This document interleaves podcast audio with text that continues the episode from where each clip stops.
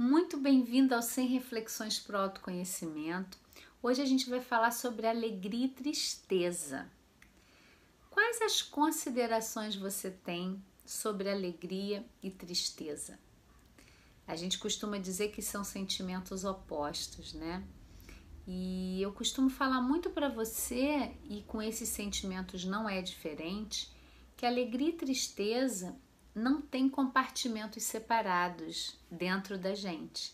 São energias, são maneiras como a gente celebra a vida ou como a gente vivencia algumas situações, né? E ainda é, para mim é preciso que a gente possa cada vez mais acolher que nessa vida humana, sendo humanos, existe tristeza e existe alegria. Num, num certo nível, pode ser só um julgamento que eu estou fazendo sobre a realidade, né? O que que me faz ficar alegre e o que que me torna triste. Ao mesmo tempo, tem esse julgamento, existe um desejo, né, humano de só ficar na alegria. Por isso que a gente vê hoje esse movimento das redes sociais, todo mundo posta, né, aquela felicidade fake, porque a gente acreditou em algum lugar que só alegria é bom, e qual é a função da tristeza na nossa vida? A tristeza, né? Como todos os sentimentos, eu não condeno nenhum. Todos eles são experiências de vida. A tristeza, o que, que ela traz para gente? Ela traz um recolhimento, ela traz um momento de introspecção. Se eu passo uma situação, por mais que seja o meu julgamento, né? Eu perdi uma pessoa, uma pessoa da minha família faleceu, que dor eu fico triste. É humano. É humano. Existe um grau de consciência em que não tem morte e não tem vida. Tudo é um fluxo. Mas até lá, até a gente chegar nesse grau de consciência, né? Se uma pessoa querida morre, eu vou ficar triste.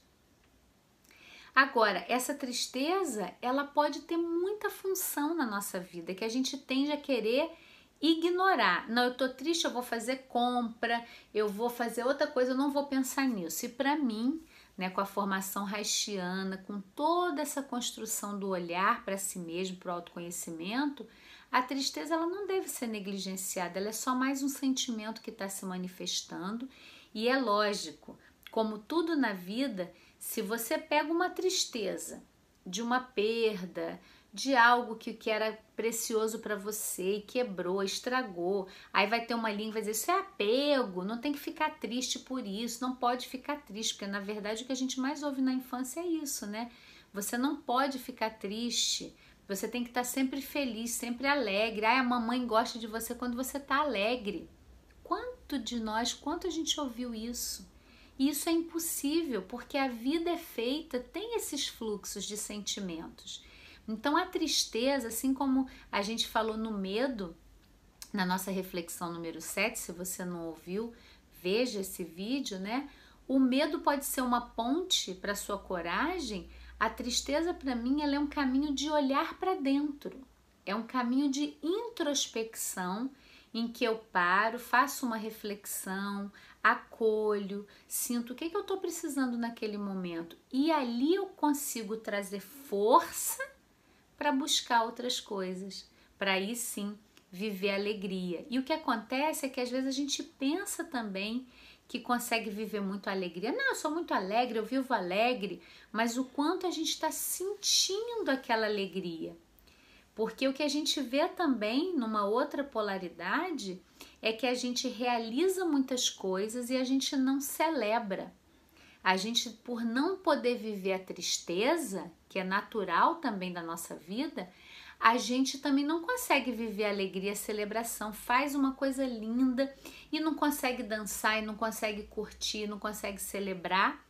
Porque quando eu falei no início que não tem compartimentos as emoções, se você veta muito a tristeza, você acha que não pode chorar, que é ruim, que isso que é um julgamento seu sobre a tristeza, né? Ficar triste é ruim, não pode, vai minar minha energia, você não vai conseguir vibrar a, a alegria também, porque tudo é energia, é a mesma energia.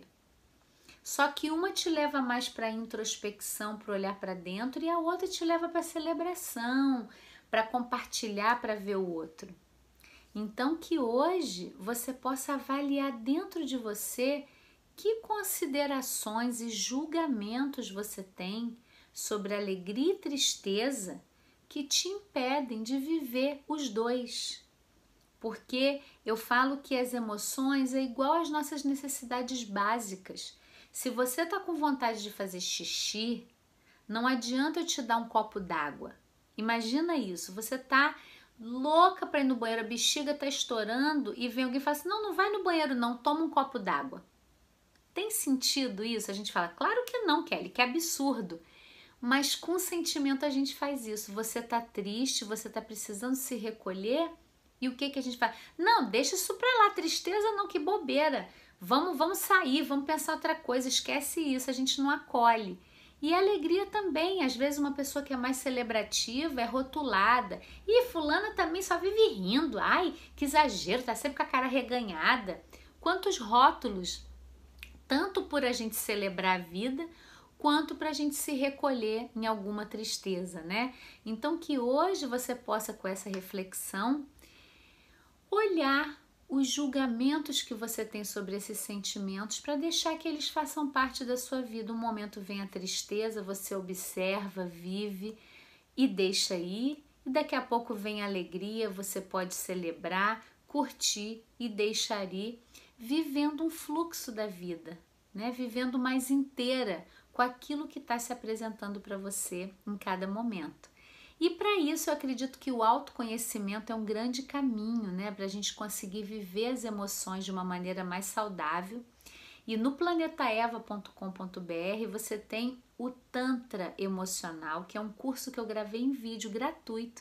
Basta você entrar na nossa página, baixar, acessar o Tantra Emocional e já começar a cuidar das suas emoções. E toda quarta-feira também a gente tem uma vivência ao vivo no nosso canal do YouTube às 15 horas, sempre sobre autoconhecimento.